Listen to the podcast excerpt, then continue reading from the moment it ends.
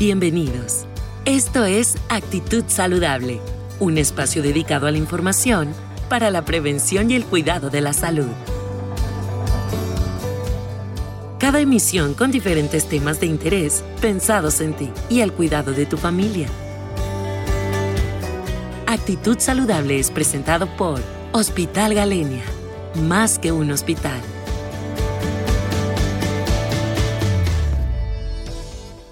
Soy el doctor Valente Real Gómez, pediatra y cirujano pediatra, y voy a hablarles de un tema importante como es la obesidad infantil.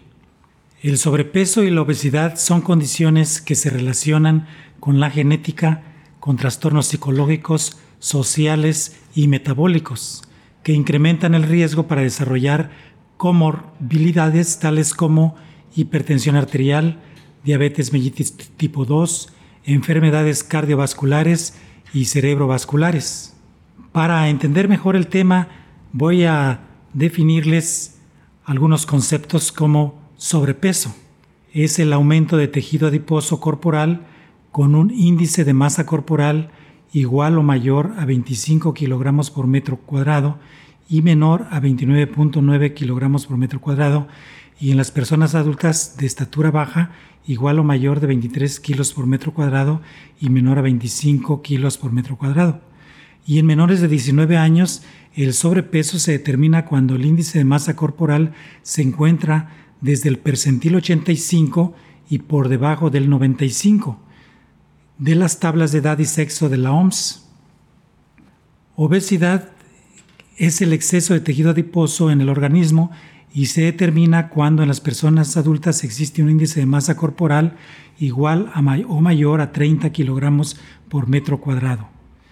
En menores de 19 años la obesidad se determina cuando el índice de masa corporal se encuentra desde el percentil 95 en adelante de las tablas de índice de masa corporal para edad y sexo de la OMS. ¿Qué es el índice de masa corporal? Bueno, pues es el peso corporal dividido entre la estatura elevada al cuadrado. ¿Y qué es una comorbilidad?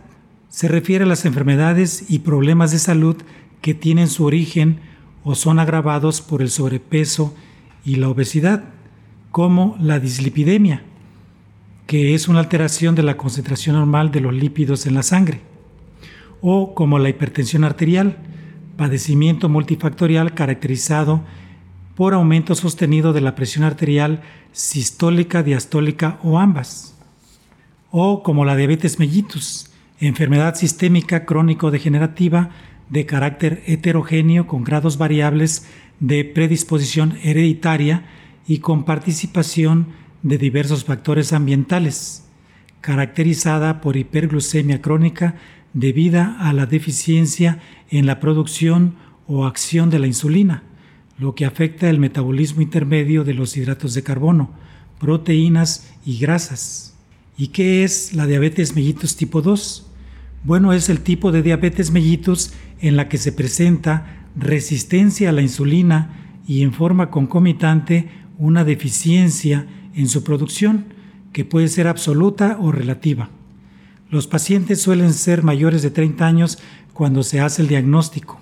Son obesos y presentan relativamente pocos síntomas clásicos.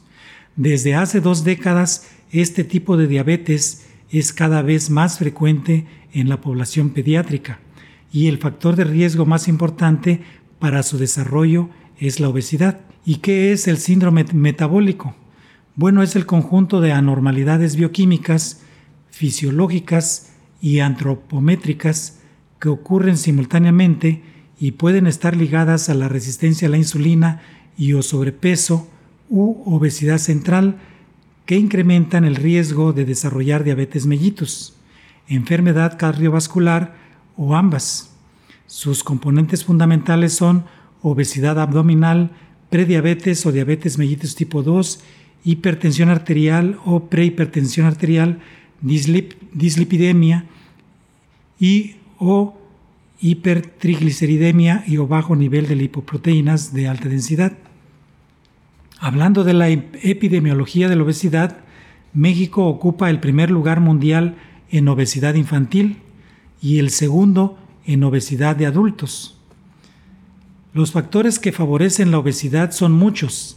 Incluye la falta de educación alimentaria, malos hábitos, el consumo de bebidas con alto contenido calórico, el sedentarismo, la falta de actividad física, la publicidad, falta de límites y los componentes étnicos, genéticos, ambientales, conductuales y sociales, los cuales pueden presentarse desde la etapa prenatal o neonatal o durante la niñez. El consumo frecuente de bebidas con altas concentraciones de azúcar y sodio aumenta el riesgo de desarrollar obesidad, prediabetes e hipertensión arterial. El diagnóstico etiológico de la obesidad se divide en dos grandes grupos. La de origen exógeno, también llamada como uno simple, que corresponde a, más, a más de 95 de los casos. Y la de origen endógeno u orgánico, que corresponde a menos del 5% de los casos. En esta se encuentra la asociada a síndrome dismórfico, lesiones del sistema nervioso central y la de origen endocrino metabólico. Para hacer el diagnóstico se utilizan los indicadores antropométricos, como son el peso, la estatura y la circunferencia de la cintura. Se calcula el índice de masa corporal dividiendo el peso entre la estatura al cuadrado. El valor obtenido debe extrapolarse a gráficas percentilares o de desviación estándar en población abierta de acuerdo a la OMS. Se considera como óptimo el valor del percentil 50 para la edad y valores normales entre percentiles 25 y 75.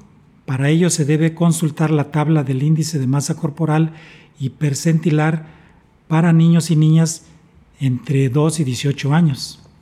En población de alto riesgo, para desarrollar componentes del síndrome metabólico, como la mexicana, se debe considerar como sobrepeso a valores superiores al percentil 75 y obesidad a los situados en el percentil 90 o por arriba. Se deben buscar comorbilidades si a los 3 años de edad el índice de masa corporal excede el percentil 97, o bien todo niño o adolescente con peso para la estatura mayor de 120% con respecto al ideal, o índice de masa corporal mayor a la percentil 85 para edad de sexo respectivamente o también si el niño presenta una coloración negruzca en cuello, axilas e ingles, o si se sospecha clínica de diabetes mellitus tipo 2, o si hay sospecha clínica de patología asociada con la obesidad, o también cuando hay antecedente de madre con diabetes gestacional, o antecedentes de enfermedad isquémica miocárdica, hiperlipidemia, hiperuricemia en familiares de primer grado. ¿Cuál sería el tratamiento para este caso? Bueno, se enfoca el tratamiento en la educación sobre alimentación, evitar el sedentarismo y favorecer la actividad física a nivel escolar, familiar y de la comunidad, así como el papel fundamental que tiene la familia para la prevención y el tratamiento de la obesidad. La terapia nutricional en el niño con obesidad sin comorbilidades asociadas consiste en promover una alimentación saludable, variada, completa, con una distribución correcta de todos los grupos de alimentos. Se sugiere iniciar con la promoción y necesidad del desayuno, restricción de alimentos altos en azúcares, grasas. En el caso de niños con obesidad y comorbilidad asociada, se dará una dieta con disminución del 25 a 30% de las calorías requeridas se debe promover el consumo adecuado y suficiente de los tres principales grupos de alimentos que marca la norma oficial mexicana para la promoción y educación para la salud en materia alimentaria, como son verduras, frutas, cereales y tubérculos, así como leguminosas y alimentos de origen animal. Se dará de 15% a 20% de proteínas con mayor promoción en el consumo de carne blanca, pescado y aves asadas por su bajo contenido de grasa, combinadas con proteínas vegetales tales como frijoles, lentejas y garbanzos. En el caso de obesidad persistente y o con alguna complicación agregada, se tratará de reducir por lo menos 500 calorías de la ingesta habitual que consiste en un descenso aproximado de 25% a 30% de la ingesta recomendada según la edad y sexo. En ambos casos se debe adaptar la dieta a las preferencias alimentarias del paciente. Respecto del tratamiento farmacológico, existen dos medicamentos, pero solo uno de ellos, que es el Orlistat, es el autorizado. Este medicamento inhibe las lipasas gastrointestinales y reduce la absorción diaria de 30% de las grasas ingeridas. El otro medicamento es la metformina, pero no ha sido aprobado para el tratamiento de la obesidad infantil. Respecto del tratamiento quirúrgico, es candidato para cirugía el paciente adolescente con índice de masa corporal superior a 40 sin comorbilidad o índice de masa corporal, eh, corporal superior a 35% con comorbilidad, como diabetes, hipertensión y otras. La norma oficial mexicana especifica que para intervenir al paciente entre 16 y 18 años es necesario que haya concluido su desarrollo físico, es decir, el cierre total de cartílagos de crecimiento, así como su desarrollo psicológico y sexual, y que el procedimiento se lleve a cabo en establecimientos de alta especialidad y solamente si existen comorbilidades importantes. La cirugía bariátrica es eficaz para mejorar los siguientes parámetros.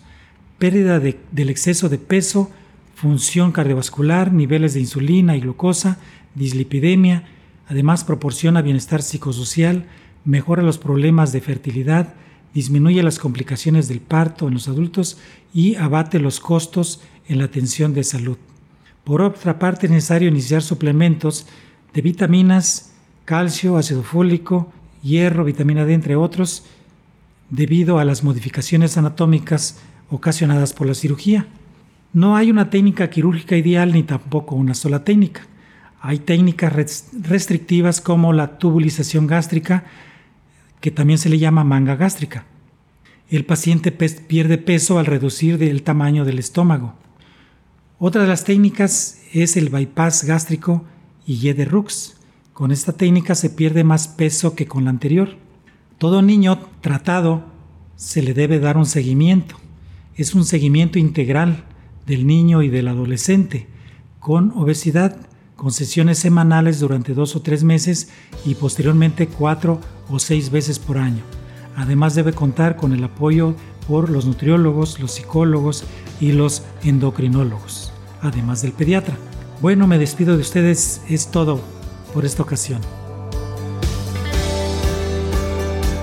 Actitud Saludable es un espacio dedicado a la información para la prevención y el cuidado de la salud.